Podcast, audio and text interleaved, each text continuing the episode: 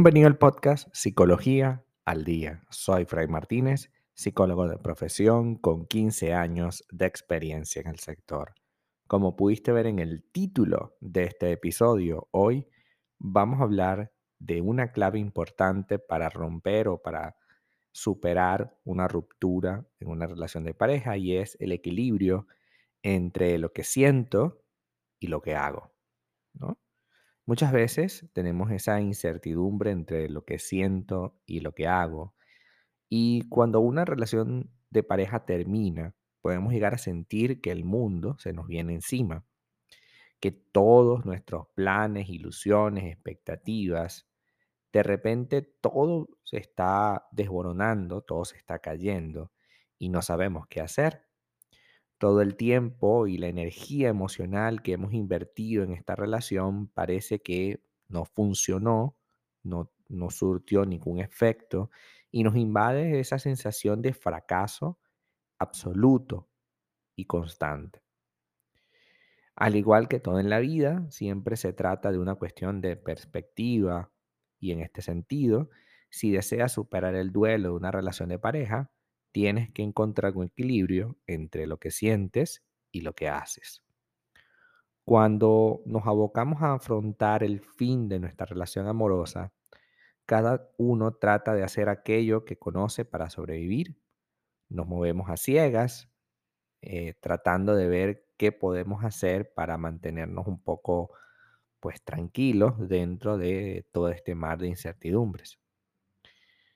Existen dos actitudes principales que las personas suelen adoptar cuando terminan una relación. Ambas se encuentran en los extremos de el otro, por lo que ninguna proporciona el equilibrio necesario para afrontar un duelo sin sufrimiento. El dolor siempre va a estar presente cuando se produce una pérdida importante, pero este es diametralmente diferente al sufrimiento que se genera por la resistencia a aceptar lo ocurrido. En cuanto a la posición extrema, por un lado tenemos aquellas personas que se centran únicamente en el sentir, en sus emociones, y viven con intensidad el miedo, la angustia, la decepción y el dolor, y estas sensaciones se vuelven tan intensas que ocupan su mente y le paralizan por completo. Esta carga emocional les impide continuar con sus rutinas diarias, incluso con las de autocuidado. Es decir, ya no te bañas, ya no sales a caminar, ya no te importa absolutamente nada. Lo único que quieres es quedarte frente al televisor, incluso sin ni siquiera prenderlo. Quedarte sentada en el mueble allí y ya. Es frecuente que tiendas a permanecer encerrada, recordando todo lo que sucedió y preguntándote por qué ha tenido que sucederte a ti y alimentando en consecuencia emociones tan negativas como yo me siento culpable, ojalá hubiese hecho algo distinto, si yo hubiese hecho algo distinto, pues por supuesto que hubiese pasado algo diferente. Entonces ahí empieza el problema, porque Tú no te puedes negar a sentir, ¿ok? Tú, sientes, por supuesto que sientes. Sin embargo, no se trata solo de sentir, se trata de actuar.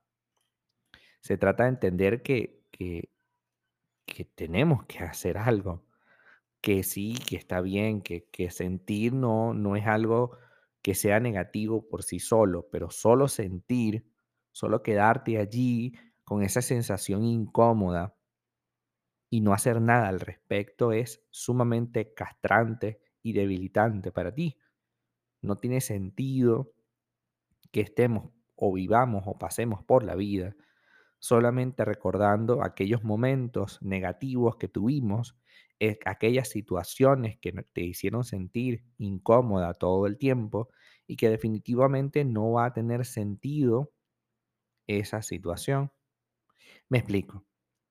El equilibrio entre el sentir y el actuar pasa porque uno, reconozcamos que estamos sintiendo algo, pero que dos, tomemos decisión sobre ello. Si te sientes mal, incluso si te sientes culpable por la situación que está sucediendo, es decir, por la ruptura, entonces es tu deber gestionar esa sensación de culpabilidad y convertirla en algo mucho más útil como lo es la responsabilidad compartida. La culpabilidad no tiene sentido en ningún área de nuestra relación con los otros, porque de alguna manera culparse significa asumir toda la responsabilidad de lo ocurrido. Incluso lo mismo al contrario, si tú le culpas por todo a tu pareja y dices es que terminamos por ti, pues recuérdate que también tú elegiste a esa persona. Si, si él terminó contigo porque es un inestable emocionalmente, tú elegiste a ese inestable emocionalmente, es decir, tienes esa cuota de responsabilidad también. Por tanto, es momento de que revises, más allá de señalar o señalarte, que revises cuáles son tus expectativas con la siguiente relación. Por ahora no la vamos a tener, pero por lo menos hay que revisar la expectativa que tenemos con respecto a eso para que en consecuencia tomemos una decisión coherente. Siempre se trata de decisiones coherentes. ¿De qué te sirve estar sentada llorando, esperando que las cosas cambien por sí solas, cuando tú sabes muy bien que esta persona es tan inmadura emocionalmente que probablemente nunca se cambie o nunca se acerque a ti? Y sepas muy bien que la relación se acabó para siempre. Llorar no está mal, pero llorar sin consuelo, sin tomar una decisión, es sufrir. Y sufrir no tiene ningún sentido para una relación de pareja. No tiene sentido sufrir. Tú puedes llorar, te puedes sentir muy mal, puedes sentir que tu vida ha cambiado radicalmente. Sí, claro, pero una cosa es que yo me sienta mal y otra muy distinta, jamás, diametralmente distinta, jamás incomparable, es que yo sufra por ello. El dolor, como dice eh, en la psicología gestáltica, es inevitable, pero sufrir por ese dolor, quedarte resistiendo, no, no aceptando lo que pasó, es opcional. Tú tienes que aceptar lo que pasó para que haya un cambio significativo en tu vida. Y más allá de entenderlo como una palabra, necesitamos entenderlo como una acción. Se fue de la vida mía, ¿qué hago? Se fue de mi vida, ¿qué hago? ¿Qué hago ahora con esta casa sin él o sin ella? ¿Qué hago con esta vida, con estas rutinas, con estos hábitos sin él? ¿Qué hago ahora para levantar mi hogar sin él, sin ella. ¿Qué hago? ¿Qué decisión tomo? ¿Me siento mal? Bueno, acudo a terapia. ¿Me quiero eh, trabajar de otra cosa? ¿Quiero mudarme de país? ¿Quiero mudarme de casa? Ok, trabaja por ello. Toma decisiones. Eso es lo más cercano que tenemos a modificar nuestra vida. Con el llanto y el dolor no vamos a lograr nada.